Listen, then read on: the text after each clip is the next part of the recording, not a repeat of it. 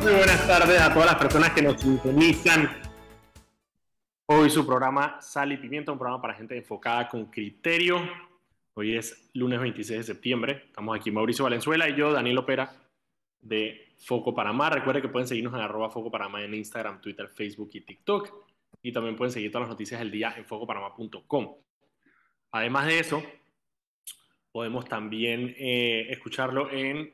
Se transmite en vivo por YouTube, por el canal de YouTube de Radio Panamá y además queda guardado en el canal de YouTube de Radio Panamá y también en el canal de YouTube de Foco Panamá y lo pueden escuchar como podcast en Spotify el día de mañana. ¿Qué sepa Mauricio? Eh, yo tengo que decir que, que fueron donaciones a la campaña política. Todo lo que me vas a decir fueron donaciones a la campaña política. Todo lo que sea. Todo lo que sea fueron donaciones a la campaña La política. moto que te acabaste de comprar, una donación a la Fueron campaña. las donaciones a la campaña política. Todos son donaciones a la campaña política. Toda, la, la, la cuenta en Andorra son donaciones a la campaña política. Todo, todo es donación a la campaña política. Todo está Ah, registrado. hay, hay, mira, tú sabes que yo hasta hay que pero un hay poquito, que mira, esto que voy a decir, introducirlo. esto, esto que, Ajá. esto que voy a decir es osado, Daniel, es osado. Yo puedo sentir que un poquito más de respeto por Martinelli, que el man es de que hago lo que me da la gana, soy un cobarde, cambio de opinión todos los días, insulto a todo el mundo, lo que sea, me vale cebo, ando con mis periquitas, mis hijos presos. Puedo respetar más a ese tipo que directamente es un cobarde, sin, es un tipo sin escrúpulos, que a Juan Carlos Varela. Juan Carlos Varela es la definición de ñañeco. Es la, defini- la definición de cobarde.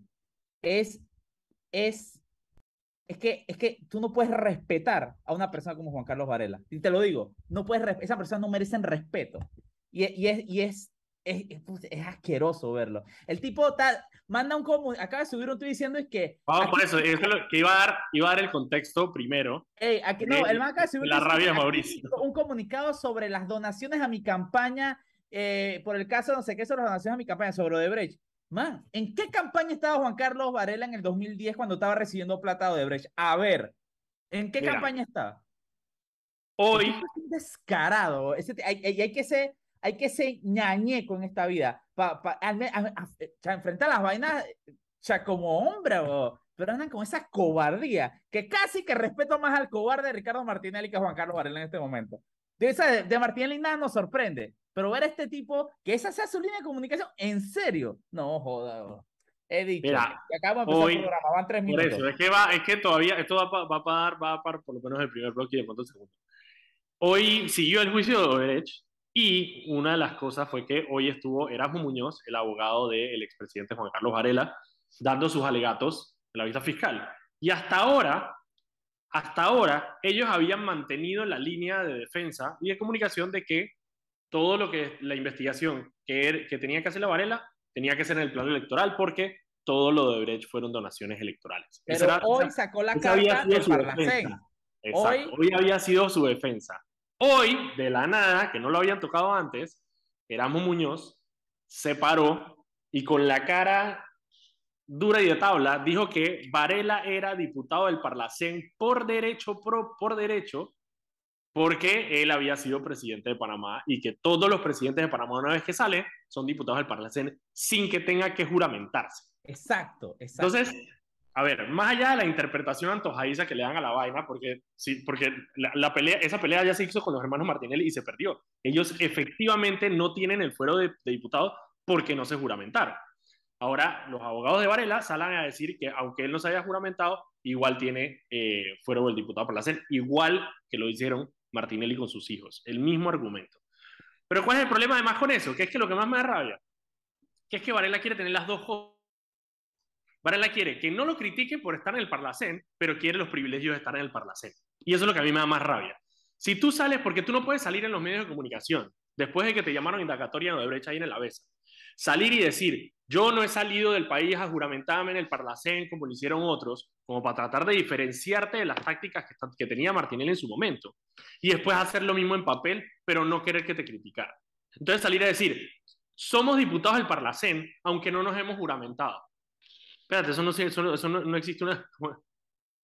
No existe tal cosa como medio virgen. O sea, o sea, A ver, ¿por qué? estás argumentando, si estás argumentando Te está argumentando ante la jueza Martínez. embarazado, el man está medio embarazado. Exacto, no, puede estar, no hay tal cosa como estar medio embarazado. O sea, tú no puedes salir y enfrente a la jueza, en tus alegatos, decir, aquí hay un problema de competencia porque a mí me tenía que investigar, era en la Corte y no el Ministerio Público, pues yo soy diputado, pero después salir en el comunicado que sacas, literalmente el comunicado dice, espérate que lo voy a leer, porque el comunicado de él dice en un punto, dice, no se ha juramentado en el Parlacén a pesar de ser un derecho adquirido. ¿Qué significa eso? ¿Qué, qué significa, qué significa eso? Que, que, sí o que no. O sea, ¿cómo es la vaina? Porque no estoy entendiendo. Porque estás argumentando que sí, ante la corte.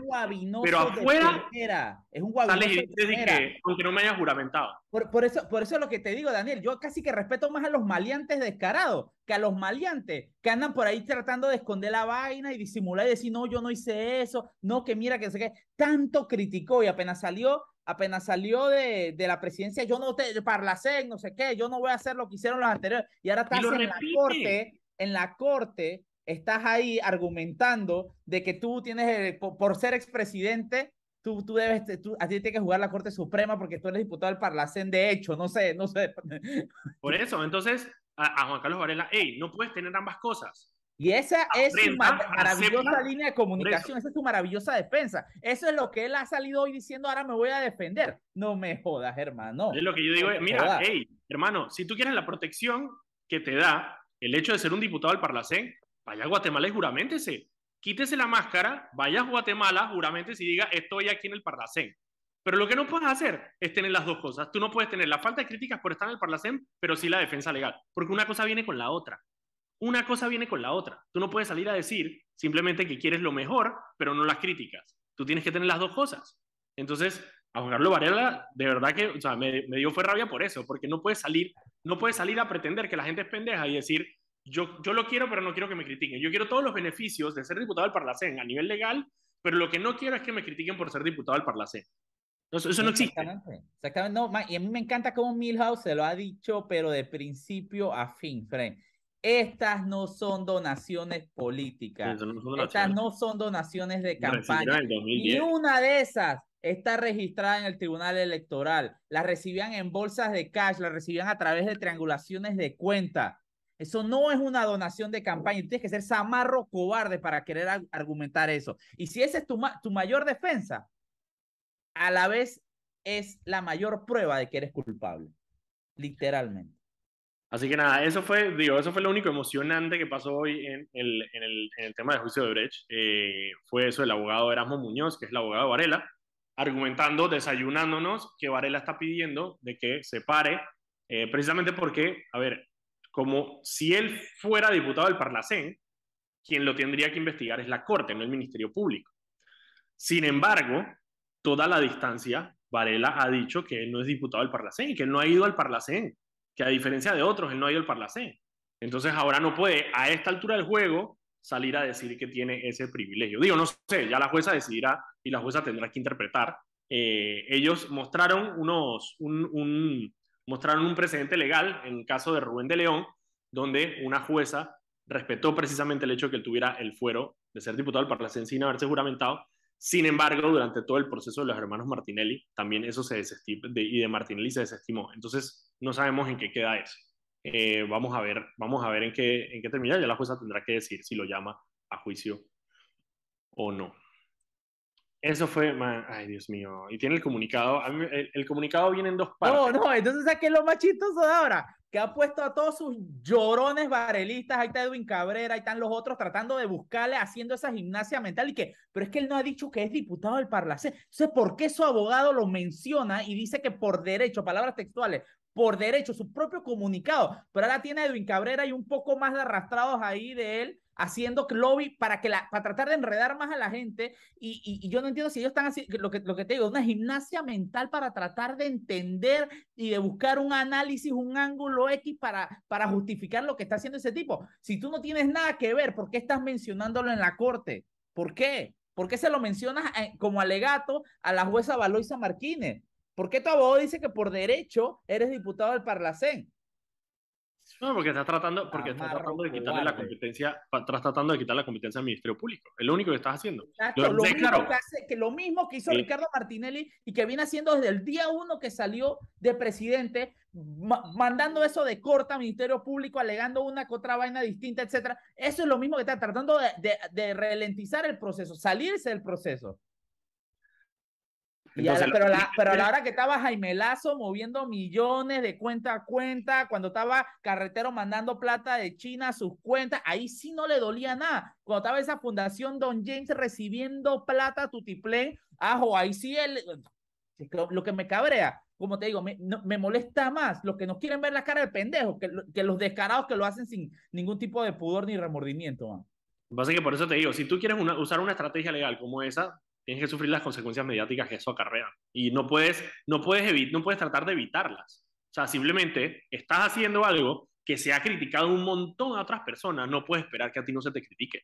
Lo siento. Si no querías que te criticaran, entonces no las usas. Punto. Si verdaderamente quieres diferenciarte, diferenciarte de los demás, no usas las mismas tácticas. Lo mismo que lo que hizo con la jueza, que lo hizo con la jueza que le metió también un amparo eh, al tema de la jueza Valoisa. Y es lo mismo. No, no, sí, y después andaba diciendo por ahí de que no, es que no era un amparo a la jueza, es que no, es que esto fue una cosa. No me jodas, hermano, al menos ten los pelotas de decir, sí, le metí una, una, un, amparo a la jueza, sí, yo mismo sí la estoy recusando. Dilo, pues.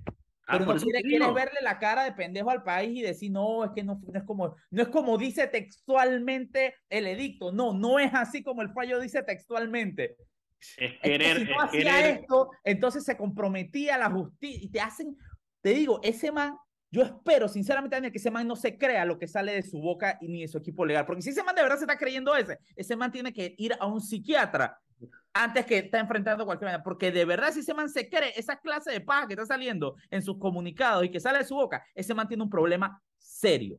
Es querer ser, es, es, es estar disasociado de la realidad si crees que puedes si puedes predicar y decir que eres diferente haciendo exactamente lo mismo.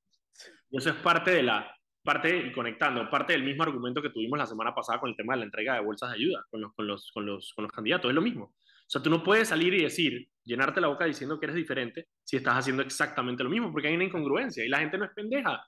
La gente lo ve y la gente lo nota. Entonces, en el caso de Varela es lo mismo. Tú no puedes salir en el comunicado de decir, a decir que tú eres diferente a los demás porque tú no has hecho, tú no has hecho, tú no has hecho, sin embargo sigues haciendo exactamente lo mismo. La gente no es pendeja, la gente lo ve y la gente lo entiende. Y pretender que no, y pretender enredar a la gente con excusas, no va a funcionar. Porque la ¿Y sabes qué me encanta? Que ahorita mismo el trending topic número uno es Parlacen en Twitter. Obviamente. Todo el mundo está hablando de eso, porque tú sabes qué, ya, es, que, es, que, es que estoy cabreo, porque estoy, a mí nada me cabrea más. Yo prefiero que tú me insultes directamente a que me veas la cara, a que me quieras ver la cara de idiota. La cara de pendejo. Exacto, más, como te digo, yo respeto más al tipo que va y me insulta en mi cara, al tipo que, que, me quiere ver la cara de idiota. Y Juan Carlos Varela le quiere ver la cara de idiota al país entero hoy. Hoy sí, hoy, hoy amaneció, se levantó y dijo, ¿sabes qué? Hoy voy a dar la cara de pendejo a la gente. Y voy a decir que quiero estar en el Parlacén, pero voy a decir que no estoy en el Parlacén. Que sí, pero no. Que más o menos. Que ahí. No estoy embarazado. Ok, eso fue, eso fue, sí, yo sabía que eso iba a ser, ay, Dios mío, Dios mío, pero es que son bultos. Eh, ok, mira, son las 6 y 14, vámonos al cambio de una vez y cuando regresemos entonces vemos el resto de las noticias del día, que ha estado más o menos, no ha estado tan movido, pero hay un par de noticias interesantes. Vámonos al cambio y regresamos.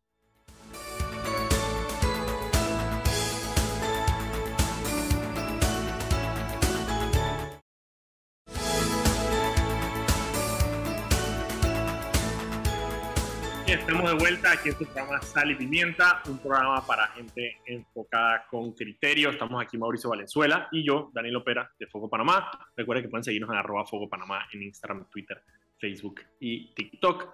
También pueden seguir arroba Soy Lopera en Instagram, en Twitter y arroba Claramente Panamá en Instagram y Claramente Pana en Twitter. Eh, vamos primero con una Anet que tiene una mención para nosotros. Adelante, Anet. Con una Anet. El Metro de Panamá informa que de lunes a viernes el horario de operaciones inicia desde las 4 de la madrugada hasta las 11 de la noche. Los sábados de 5 de la mañana a 10 de la noche y los domingos y días feriados de 7 de la mañana a 10 de la noche. De vuelta con los muchachos.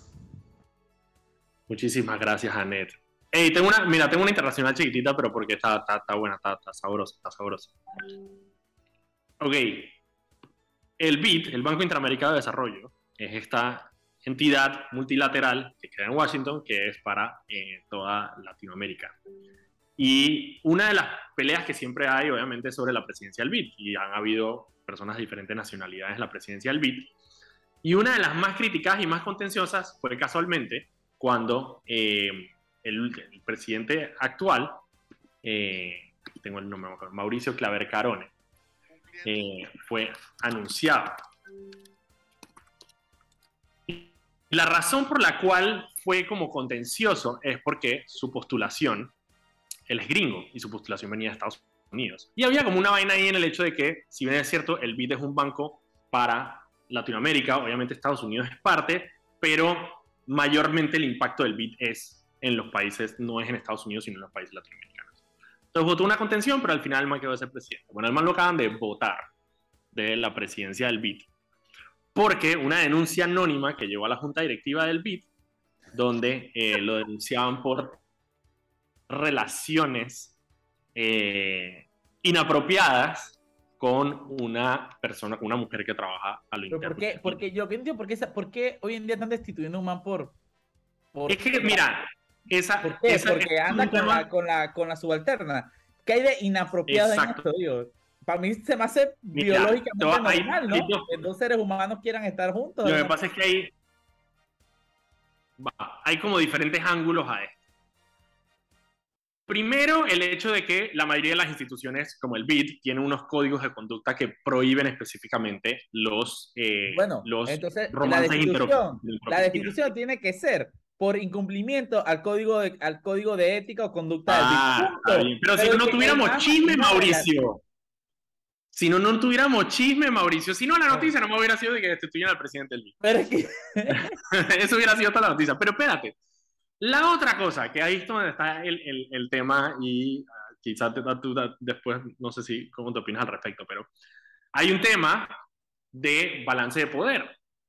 Y una persona que está en una estructura jerárquica como el BID de presidente, tiene y ejerce poder sobre las personas que están debajo de él. Entonces, hoy en día se cuestiona mucho sobre el tema de qué tan consensuadas son las relaciones de una persona que ejerce tanto poder sobre la otra. Lo mismo pasa, por ejemplo, con la relación que pueda tener un maestro universitario con una alumna. Si bien es cierto, ambos son adultos y ambos pueden consentir, también hay una realidad de que hay un, el maestro ejerce cierto poder por su autoridad sobre la alumna. Entonces, hay como un tema ahí ah. al respecto. Yo estoy de acuerdo en ambos casos. Tanto en, la en, el, en el tema de son adultos, man. Yo creo que si se puede probar algún tipo porque al final, hasta cualquier relación de dos personas, tú puedes demostrar que alguien tiene más poder y control sobre Hay balances de poder, es correcto. Pero hay balances de poder que son mucho más evidentes, como esa, por ejemplo. El presidente es el presidente del BID. Lo entiendo, pues, pero si se puede demostrar que hay algún tipo de amenaza o algún tipo de, de, coerción sobre... Lo mismo, es lo mismo, por ejemplo, que, bueno, pero es que hay un tema ahí, mira, por ejemplo, lo mismo que Bill Clinton comunica a Lewinsky. Yo, no hubo problema alguno en esa El presidente de los Estados Unidos y la otra man era una, era una practicante de 24 años en la Casa Blanca. Ok, el tema de... le estás negando el derecho a un ser humano por un puesto que ostenta mantener una relación con una persona adulta completamente consensuada. Son relaciones, son relaciones complicadas que tienen un balance de poder. Entonces, cuando tú dices, bueno, lo que pasa es que... Bueno, entonces... Entonces, un, un, mandatario no puede, tiene que juntarse entre mandatarios, puede, y que, porque con cualquier persona por debajo, cualquier ciudadano de ese país, ya, no, no me jodas, no, Pero yo sí diría, pero yo sí diría que una, una niña de 24 años, con el presidente de Estados Unidos le dice de que venga, o sea, que, o sea, no, pero bueno, entonces hay una discusión que hacer sobre la, sobre la adultez y sobre la mayoría de edad legal, porque si definimos no sobre la mayoría de edad legal. ¿Ah? No es sobre la mayoría, la legal, es sobre sí, porque si tú estás cuestionando que una persona de 24 años tenga una relación con una de 50, sí. ambos son adultos, totalmente, legales. Totalmente. Excepto que en este caso uno era el presidente de los Estados Unidos y la otra era una practicante. A menos que, que, que la, la, de 24 haya denunciado que fue por algún tipo de presión. No, no, no, ella estaba feliz. Entonces, ¿por qué piensas que hubo algún tipo de... Si nuestras solas relaciones, nuestras relaciones como seres humanos son entre presión, entre sumiso y gente poderosa, e, es, eso. Nuestras personalidades nos definen. Bueno, estamos teniendo... Nuestros signos astrológico, si tú eres ascendente en Leo. Tiene cierto poder sobre alguien que no, por ejemplo. No, alguien que está un Libra, por ejemplo. ya la Saludos a Ana, eh, que, eh, que, nos va a estar escuchando, nos va a escuchar mañana cuando parte, cuando parte eh, cuando suba los videos de este, de este programa, se va a acordar de mí. Todas estas cosas las estoy aprendiendo en la oficina con Ana. Así que bueno, él Mauricio, presidente del BID, fue destituido entonces de... El Mauricio el del BID, no yo. Mauricio el del BID. Mauricio Claver Carone. Aunque, Chuso, que el tiempo que duró ese man cobrando en el BID, Chuso. no, el BID, Chushi, el BID. Yo fui a las oficinas del BID en, el, cuando, justo cuando él acababa de ser, iba a ser presidente, fui a las oficinas del BID. Es una locura allá en Washington. Yo, conocí, yo conocí Cubribuco a Moreno, Luis eh, Moreno era, ¿te acuerdas? Anterior, ah, Moreno, el, colombiano, sí que mide como unos 50. Sí, man, ese man le decían el kilómetro, pesaba un kilo y medio metro. Pero el man, el man eh, era súper buena gente, súper buena gente. ¿sabes? Súper buena gente, súper buena gente, yo, lo conocía ya. Súper buena gente. Ok, ¿qué otras cosas hay? Man, ¿tú, has visto, obviamente tú has visto Alerta Aeropuerto. Sí, son lo máximo. El Alerta Aeropuerto es lo máximo. Bueno, en documento tuvimos un medio Alerta Aeropuerto con 11 ciudadanos venezolanos que agarraron con documentos fraudulentos de Schengen, es decir, de la Unión Europea con pasaportes y eso que decían que era de la Unión Europea y eran falsos. Eh, aquí lo tengo. Ah, no, se me perdió, se me perdió, se me perdió, se me perdió. Lo tenía por acá, ahorita lo leo. Eh, pero sí, Taruta, 11 ciudadanos venezolanos, había unos menores de edad incluso entre los 11, eh, y trataron de pasar, obviamente, de tránsito por Panamá y migración los retuvo. Y cuando chequeó los documentos se dio cuenta que eran falsos. Y bueno, también ayer en el aeropuerto de Tocumen, eh, un vuelo de copa que venía de México, de Ciudad de México, por el aguacero que cayó, deslizó sobre la pista y se salió de la pista. No hubo ni heridos, obviamente no, le pasó absolutamente nada, pero los pasajeros tuvieron que ser evacuados, obviamente, eh, del avión que hasta la mañana de hoy todavía estaba afuera de la pista esperando a que los expertos lo sacaran de ahí de la pista eh, Copa incluso en un comunicado dijo que algunos de los, de los pasajeros que tenían conexiones simplemente siguieron su, siguieron su camino y se hicieron su conexión. yo, eh, yo, yo, no me subido un avión. Esa era mi vaina como que con, con, obviamente digamos, a mí por ejemplo que no me da miedo volar, no tengo un problema. A mí me pasó, una, a, mí me pasó una vaina con un, un, aterrizaje forzoso en Venezuela hace varios años y yo después tuve que agarrar el, el mismo avión de vuelta a Panamá en la tarde de ese mismo día. Yo estaba a punto de conseguirme como un barco atunero que me dejara disque en Entonces yo pienso, yo pienso que en las personas que, que, le tienen miedo a volar, es decir, que man, después de un aterrizaje así, no hay manera que, por ejemplo, Miranda mi novia se monte en un avión. O sea, no hay manera, no hay manera que yo la arrastre a un avión. O sea, simplemente es que no. Ay, hay un update en el tema, el tema de Varela. ¿Qué pasó ahora? Que dice que igual no puede juramentarse porque no puede salir del país. no es que no quiera, no es que no quiera. Es que no quiere, es que no puede, no puede, no puede porque tiene una medida cautelar. El man, hizo, el man hizo el balance ahí de, de, cuánto combustible agarraba el Centuria para ver si llegaba hasta la costa guatemalteca.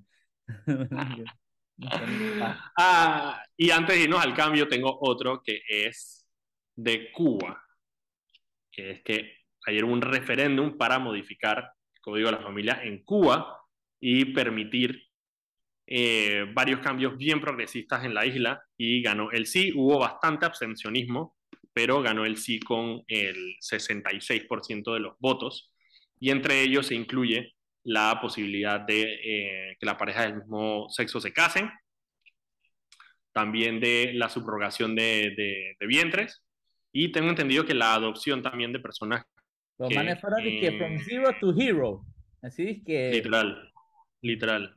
Dije ya de una vez. Sí, vamos a salir esta vaina. ¡Pum! Todo. Salieron de una vez, salieron de una vez con eso. Pero me da más risa es Díaz Canel, que puso en Twitter una imagen que decía de que el amor ya es ley. que, man, viendo que el régimen cubano, que son estos manes que tenía campos de concentración para homosexuales. Literal. Bueno, Bueno, Díaz Canel dije, con un post todo lindo, en fucsia, dije, el amor es ley. Me dio mucha risa. Ok, mira, son las 6 y 30. Vámonos al cambio, todavía tenemos un par de noticias por ahí, así que vámonos al cambio y regresamos aquí en Sal y Pimienta. Vámonos al cambio.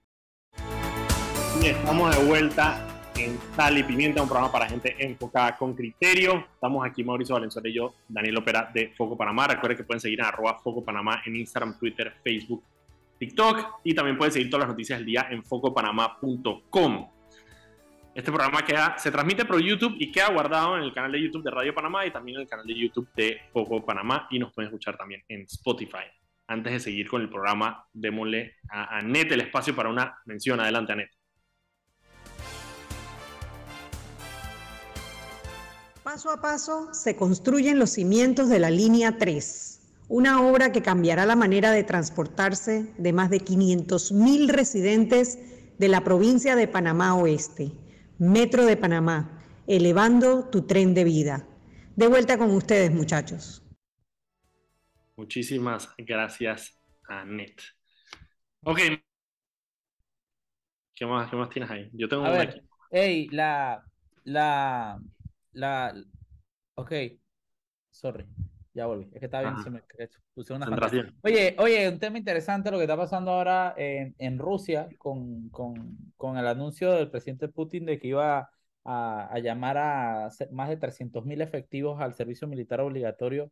Está la gente saliendo, pero a tutiplén de Rusia, o sea, buscando los países que no requieren visa que para entrar y que están un poco gente en Estonia, en Lituania, en, eh, números brutales. Y una vaina focó que la gente tiene eh, o incluso hoy circulaba un video en redes sociales brutal, brutal, brutal, de, de un joven militar que, que lo están obligando a enlistarse y en una, en, en, en- cuando estaba el, el- como el, el tipo que lo está enrolando, el tipo se para y le mete un tiro y cuando la, le- ma- mata al enrolador, al militar, y después lo, lo, lo filman y el tipo diciendo y que, ¿sabes qué? Prefiero ir a la cárcel que a que me maten en Ucrania. Ya. Tipo dije, man, ¿qué? Pero el man tranquilito fue, le metió tres tiros y ya el man dije, espósenme, voy para la cárcel, no voy para la guerra. Ya. Man, Sí, sea, yo, yo vi la semana pasada, quería, quería, ellos quieren rastrear a 300 mil. Hay todo un tema ahí, eh, incluso trataron de cancelar eh, los vuelos salientes de, de Moscú y de San Petersburgo que estaban volando por todos lados. Eh, y obviamente muchas de las, de las críticas es que es como un giro raro a lo que estaba pasando en Ucrania, porque hasta ahora, digamos, hasta ahora es como que el final esperado era de que, bueno, al final lo que se esperaba por los últimos meses fue, dije, bueno, los rusos se repliegan a Rusia y las regiones del Donbass eh, y, y, eh, ¿cuál es la otra? Lugansk. El Donbass y la Ah, otra, eh, y allá abajo en... Lugansk. Sí, el, Donbass que hay en Lugansk. Hay Ah. una por allá abajo, eh, ah, la famosa. Ah, eh, ah, se me olvidó. Donetsk, la otra. Sí, no, pero eso está ahí mismo. Eh, hay una Bueno. allá, helada allá abajo, cerca a, a... Ah, se me olvidó. Esas regiones, esas regiones lo que harían es, digamos, tomar un giro como el que hizo Crimea, de hacer un referéndum, adherirse a Rusia y bueno, todo el mundo, digamos, medianamente feliz. Pero de la nada ahora con ese llamado de Putin, eh, eh, ponen alerta a muchísimas personas precisamente por lo que pueda pasar y por, la, por el tipo de avance que pueda tener. Odessa. Se me olvidó. Odessa. Se me olvidó Odessa. Oye, no, un tema interesante y mira que, que ese tema de, a mí me tocó vivirlo cuando estuve en Ucrania. Cuando yo llegué a Ucrania fueron las primeras semanas de la guerra y. Ucrania tomó esa medida de que todo el mundo, no, los hombres no, no podían salir los hombres del país. Los hombres no podían salir del país. Y no estaban Pero- pero... no estaban no podían pero no podían salir. Ajá. Ey, y entonces los rusos tienen miedo a que se tome esa medida. Y me tocó una locura. eh, pues, Ya te cuento el largo corto. Cuando yo entré a Ucrania, tuve que entrar por un tren de refugiados que iba a la inversa. Los Ajá. trenes que sacaban refugiados iban vacíos para adentro y nosotros que "What?", nos metimos en el tren de refugiados, na- vacío el tren, literalmente nosotros entrando a Ucrania cuando todos estaban saliendo. Y de la nada, la primera parada del tren es una base militar. Y nosotros de que, "Ah, ya", se subieron un poco de militares con acá, a rofear a todo el mundo, y vieron que teníamos un carnet de, prensa ucraniana y nos dejaron pasar, no, no, no, no nos hicieron problema, nos sellaron el pasaporte, Pero ya cuando va a, a, arrancar de vuelta el tren, y te estoy hablando de un tren así soviético, la vaina más asquerosa que yo he estado en mi vida, y yo he estado que en el último vagón del tren de Chicago, que donde hay que muertos por días y no se da cuenta. Madre, una vaina que asquerosa ese tren. De la nada tiran a un tipo adentro del tren. Un tipo, cuando tú lo ves, un tipo que se veía como el más radio blanco, equivalente a radio blanco ucraniano, el man todo con ropa de marca, un, un saco así que se notaba que costaba un pocotón de plata, una maleta de rueditas, toda, todo el man, pero impecable así. Y bueno, yo estaba con un, habíamos dos panameños y había un argentino y una ecuatoriana periodista que fuéramos los únicos que íbamos ahí. Y estamos hablando, hablando ahí como que, nosotros, que este tipo, que ¿de dónde salió este tipo? Porque... Y el tipo de la NASA se voltea y nos responde en español perfecto. El tipo dice que, es que estoy harto de estos militares, no sé qué. Y yo dije, tú eres de España. Y yo dije, no, no, no, yo soy ucraniano y estoy tratando de salir de esta mierda de país. Yo no voy a tirar un, una bala por nadie, no sé qué. Yo estudié en no sé qué universidad en España y no sé, el, el tipo era lingüista, pero multimillonario ucraniano. El man dice que, que no, no, yo no voy a tirar una bala por estos tipos. Y el tipo, los militares, que usted no va para ningún lado. y lo echaron, lo echaron en el tren de vuelta y el tipo estaba cabreo, pero lo que me asombra es que hablaba un español perfecto. Un ucraniano y, que, y, después cuando dije, man, ¿qué vas a hacer? Y que bueno, este tren me lleva a Lviv y de ahí ya conseguí un contacto en, no sé, al norte de Ucrania y me van a cruzar en un botecito un río. Yo dije, los tipos decían que yo no voy a tirar nada, y, pero el afán, y tú veías mucho eso, gente tratando de escabullirse afuera afuera de Ucrania, ¿no? lo que debe estar pasando, no, lo que está pasando en Rusia debe ser una locura, una locura la cantidad de gente yendo. Pero al, final, la encrucijada en la que se encuentra Rusia es interesante porque la gente que habla es que, ah, es que le están ganando a Rusia, le están ganando a Rusia. Rusia tiene la capacidad de desaparecer Ucrania del mapa en cinco minutos. Sí, sí, sí, totalmente. Rusia lo puede hacer, si quisiera desaparecer a Ucrania del mapa, lo hace. No la cosa es que obviamente no puede hacerlo, no, no, lo, no, lo, no va a escalar la situación de esa forma, entonces le toca someterse a una guerra casi de guerrilla y, él, y le está sacando la mierda, pues, porque los tipos tienen esa vaina llena de armamento para destruir esa vaina que no puede usar. Chuchi, entonces la vaina está interesante porque va a llegar un punto en el que van a tanto joder a ese oso, el oso va a cabrearse y eso es lo que a mí me da miedo, que en cualquier momento los mande que saque al carajo. Así que el Donbass no es mío, no es de nadie. ¡Pum! Desapareció el mapa. Y desaparece el Donbass. El, el, el, gran lago Donetsk. Sí, sí, sí, no, no, no, por eso.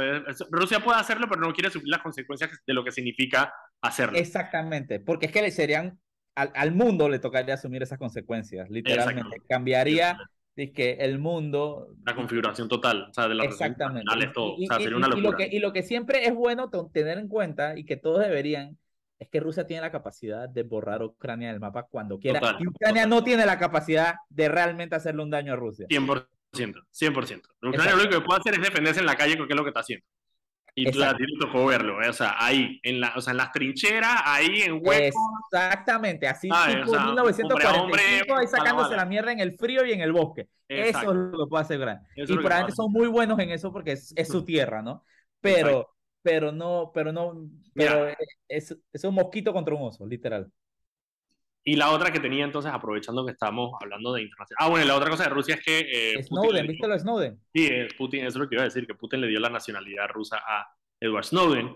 No sé si se acuerdan, pero Edward Snowden es un gringo que trabajaba para una empresa subsidiaria de la, de, del, del, National, eh, National Security Agency, que es el de seguridad interna de los Estados Unidos, y él liquió un montón de data sobre diferentes programas gringos y eh, lo estaban buscando por traición. Él se refugió en, eh, en, Rusia y ha estado en Rusia por los últimos 15 años quizá.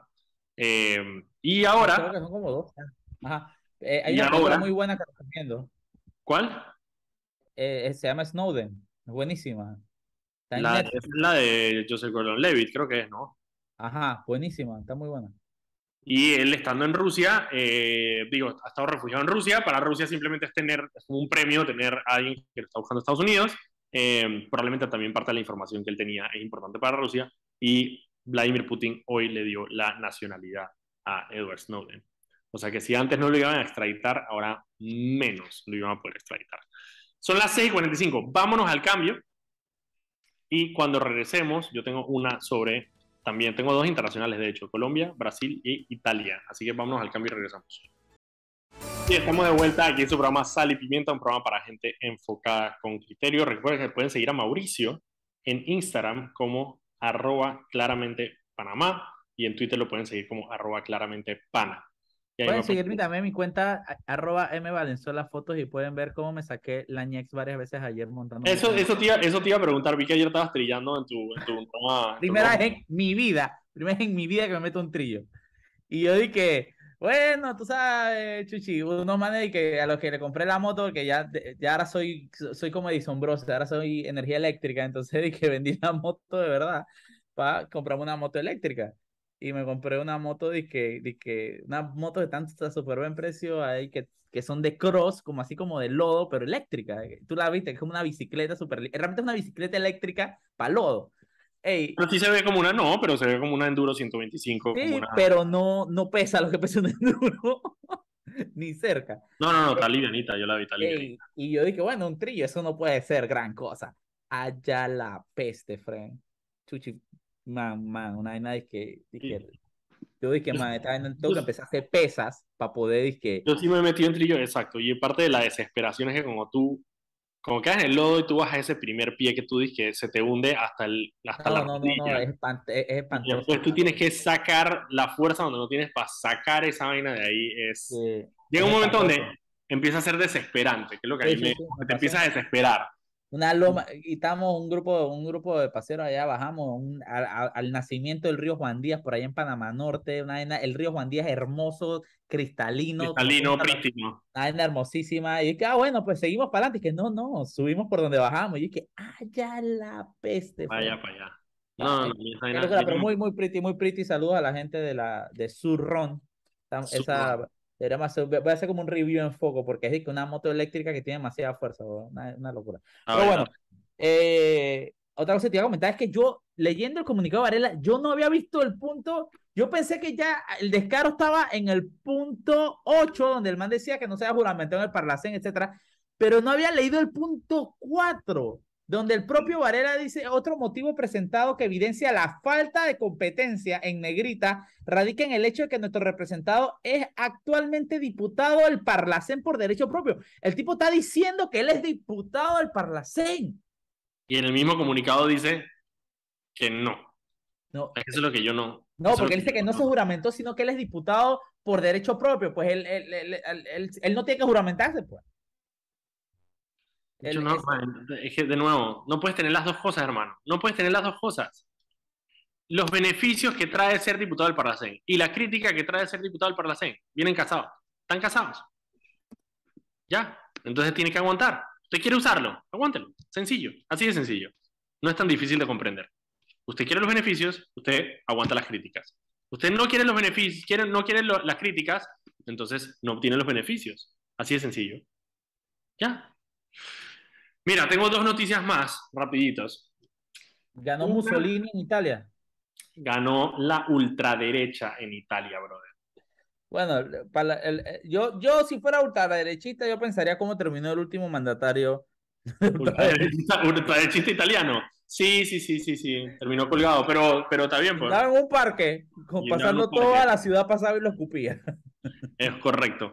Eh, no, ganó la ultraderecha eh, en Italia en unas votaciones, bueno, dice que son las votaciones menos concurridas de la Segunda Guerra Mundial.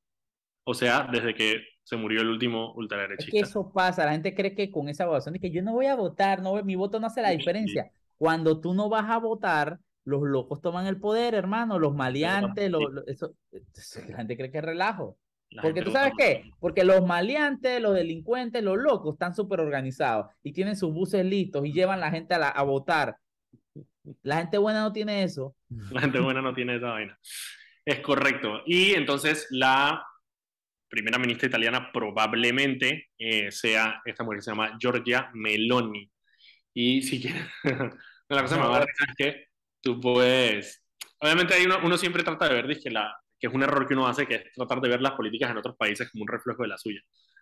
Pero cuando Ricardo Martinelli felicita a Giorgia Miloni y dice, yo la conocí con Berlusconi en Italia, y todos sabíamos lo que hacía Martinelli con Berlusconi en Italia, entonces tú te preocupas y dices... que, esta señora, ¿qué, qué, qué hacía en esa fiesta? Porque las mujeres usualmente en esa fiesta Eran decoración. Eran decora. ¡Qué foco! Qué fuerte, El sí, man tuiteó eso. Sí, sí, sí, sí, dijo que felicidades, que a partir del 2024 las En relaciones... Italia- Cerdeña, en Cerdeña. Chuchi, Sí, por ahí, bueno. por ahí tengo la, la- una carta del dueño del hotel en Cerdeña y que bueno, eh, nadie, nadie, nadie pagó la cuenta de ustedes, señores de Panamá. eh, se la vamos a descontar a la tarjeta. Le pararon, le pararon, le, le pararon la transferencia de caja 2 de Odebrecht por ahí en algún lado se quedó perdida. Exacto, de que no sé quién se, eh, se rehusó a pagar, no sé qué. Lo que... Exacto. Mira, ahora hablando de, de, de caja 2, otro avance que hay es que nuestro, el procurador Javier Caraballo está reunido con autoridades federales suizas precisamente para ver el tema de los fondos que están congelados en Suiza. Hay dos cosas. Ellos están, él está reunido con esta gente por- para firmar un tratado eh, bilateral de asistencia eh, penal para dos cosas. Uno, muchos de los elementos eh, que tiene le- tanto el caso de Brecht como otros casos eh, es el tema de la asistencia judicial que pueda brindar, que ya brindó Suiza por medio de sus embajadas, pero que podría brindar más si se hace un acuerdo como este, eh, en el tema de pruebas, de carga de prueba para poder tener en, en los juicios. Y la otra es la plata. Suiza le congeló a los hermanos Martín Linares 22 millones de dólares, producto de las coimas de Odebrecht, supuestamente, que eso es lo que, eh, no, porque supuestamente, no supuestamente, si lo están presos en Nueva York. Ese es, el, ese es el dinero, ese es el dinero. O sea, la- el caso de Nueva York, en el que ellos estaban metidos, se basó precisamente en esos 22 millones de dólares que para llegar a Suiza pasaron por el sistema financiero gringo. Entonces, Panamá quiere estos 22 millones porque son plata de nosotros. Entonces, el procurador Caraballo está firmando un entendimiento con Suiza que lo mantiene congelado eh, hasta que acá podamos hacer todas las diligencias necesarias para poder que ese dinero regrese. Y esos son 22 millones de dólares que entrarían al erario público que no tenemos en este momento y que necesitamos y que estaban en una cuenta en Suiza a nombre de los hermanos Martín y Linares. Así que me parece excelente que se hace esta gestión. Yo sé que hay otras y hay otras un poco más enredadas. Eh, hay unas casas en las islas estas, de las islas de, de acá de Punta Pacífica, la de, la de Medio Alemán. Hay unas casas ahí que también son, también están en una situación así jurídica porque están, eh, el, el, Reino de España las, las, se las apropió, también las congeló y Panamá tiene que hacer esa pelea. El apartamento Ey, de los casas tan pretty, chuchi. ¿Eh? Ey, las pasa, las pasa pasé en bote por ahí y el agua se pone clarita alrededor de esa vaina, está pretty para Bueno, cuando haya, cuando, cuando, cuando, ya sean del gobierno panameño y eh, la saquen a subasta, puedes, puedes, a puedes, ¿sabes, no? Puedes meter toda tu subasta por, por las casas. No sé si te alcanza yo, yo voy a algo. hacer esa vaina, yo voy a empezar a hacer esa vaina, yo voy a ir a las oficinas de Panamá América y que señores, voy a instalar la metaquina porque esto se compró con dinero sucio. Voy a ir a, a las casas de estos maleantes y que señor, este cuarto es mío porque en teoría yo puse plata para esto. Mira, hay manso apartamento en Serrano, en Madrid, que está bien bonito y está abandonado. Tú, ahora que vas para España, y que bueno, Exacto. el, y que bueno, no soy técnicamente un ocupa porque se soy, pagó con soy. Es, soy un ocupa internacional. Esto, yo, o sea, yo tengo esta noticia aquí de la prensa que dice que dice que esto fue pagado con nuestros impuestos, así que vengo a usarlo. Pues. Aquí, está la, aquí está la delación del señor eh, Milacho, aquí está la delación del señor Ander Ravelo. Yo, que ya, el, el, yo la pasada estaba buscando el Centuria por ahí en alguna marina. Yo dije, bueno, voy a pescar. Este barco en teoría es mío. eh, así que todos esos bienes, todos esos bienes, ojalá que esa plata de Suiza regrese a Panamá. La necesitamos. El gobierno suizo tiene cero interés en quedarse con esa plata. Eh, es cuestión de que Panamá haga los, eh, todos los trámites que se necesitan para poder regresar. Y la última, nada más para pa, pa terminar, ayer hubo unas protestas enormes en Colombia. ¿Qué tan ciertas son esas protestas? Porque te voy a contar un poco. Es que lo que Porque pasa es que cuando yo vi los titulares, uh -huh. me sonaba como a cuando la crítica está tratando ya, de hacer no, eh, eh, fueron hoy, fueron hoy. Mira, fueron hoy. Tema... el titular es el que contra que personas protestan contra ciertas medidas de que y yo dije Sí. ¿Cómo así? Lo eso me sonaba está... Babineo en el titular y eso, y eso ya, mm, ya, es que está medio, medio. en Latinoamérica antes. Está medio, medio. A ver, ¿ustedes se acuerdan que el año pasado Colombia se prendió fuego? O sea, de que protestas sí, en el país, en violencia, en Cali, la primera línea, vainas, fue un caos. Esas protestas fueron por una reforma tributaria que trató de impulsar el presidente Duque. El presidente Duque tenía la aprobación más baja que había tenido en todo su mandato. Ya se iba, estamos a punto de unas elecciones y las reformas eran un desastre. Entonces se le prendió el país. De hecho, fue parte de lo que catalizó eh, la, la victoria de Petro. Petro fue el que capitalizó sobre esas protestas. Ahora, Petro durante su campaña habló de una reforma tributaria. La diferencia obviamente es que Petro, al ser progresista, quiere hacer una reforma tributaria progresiva, es decir, que los que tienen más plata paguen más impuestos y no afectar tanto a los que pagan menos plata. ¿Cuál es el problema? Hay serias preocupaciones sobre que la reforma presentada vaya a afectar a la empresa y la creación de empleos. Hay, hay, hay varios de esos puntos. Ahora, que solamente fue lo que presentó el gobierno, todavía tiene que pasar y se tiene que modificar cuando llegue al Congreso, pero están tan rudas. O sea, hay, por ejemplo, la mayor, el mayor rubro de exportación de, Colombia es el petróleo. Eh, Colombia tiene una empresa enorme estatal que es Ecopetrol, que exporta muchísimo petróleo, y parte de estas, de estas reformas son para hacer una transición a energías más renovables. Entonces, taxea, le pone dije, impuestos brutales al tema de la exportación de petróleo. Entonces, hay mucha gente que está preocupada sobre cómo eso puede afectar la economía y la empleabilidad. Entonces, por eso fueron las protestas. Pero claro, son unas protestas que son, como dijo el titular, ciertas medidas, porque hay otras que están bien. O sea, dije, el hecho de los impuestos y que las propiedades de más de 3 eh, mil millones de pesos, que vienen siendo como 800 mil dólares, eh, como que ciertos, hay ciertas partes de la reforma que sí están bien, eh, la gente simplemente está preocupada de cómo puede afectar el tema de las empresas, eh, y al final, parte del tema es, cuando tú haces reformas impositivas a este sector de la población que es ultra rico, que es de que el 0.01%, esa gente tiene tanta plata que va a encontrar los mecanismos legales para poder evadir esos impuestos. Eso es parte como que del juego que hay que jugar. Eh, y es, absurdo, pero bueno, básicamente es así. O sea, es, tienes que poner suficientes impuestos para que la gente obviamente que pague, pero no lo suficiente que te pueda generar eh, el hecho de que esta gente lo que haga es que evada impuestos para no pagar impuestos tan altos. Entonces están ahí, están ahí, hay, hay varias reformas ahí eh, que vamos a ver durante los próximos días. Como es, es una protesta, digo, es una protesta, honestamente es una protesta medio yeye y medio o sea, es, no es una protesta como las que vimos en la... la ah, ya, ya lo dices todo, ya, ya olvidé. Sí, sí, sí, o sea, son unas protestas de los sectores productivos del país. Nunca se me va a olvidar, y, y esto... Eh, no con banderita blanca, ¿sabes? No, y todo nunca, mira, esta vaina, a mí, esta vaina a mí no me la contaron, esta vaina yo la vi, y se me hizo una de las vainas, digo, y esto sin menospreciar la crisis que está sin ganas de menospreciar la crisis de Venezuela, que es, es seria y es real. Eh, pero, man, a mí me tocó ver hace muchos años aquí en Panamá una Homer con un letrero de que SOS Venezuela nos están matando de hambre. Y yo dije, Fren, cuando protestaban los venezolanos en Costa del Este, una Homer que decía, nos están matando de hambre. Y yo dije, ay Dios. Y con ese pensamiento lo pasa. los dejo hasta el día de mañana. es parte de lo que pasa con esas protestas. Son las 7 de la noche nos vemos mañana a las 6 de la tarde aquí en su programa Sal y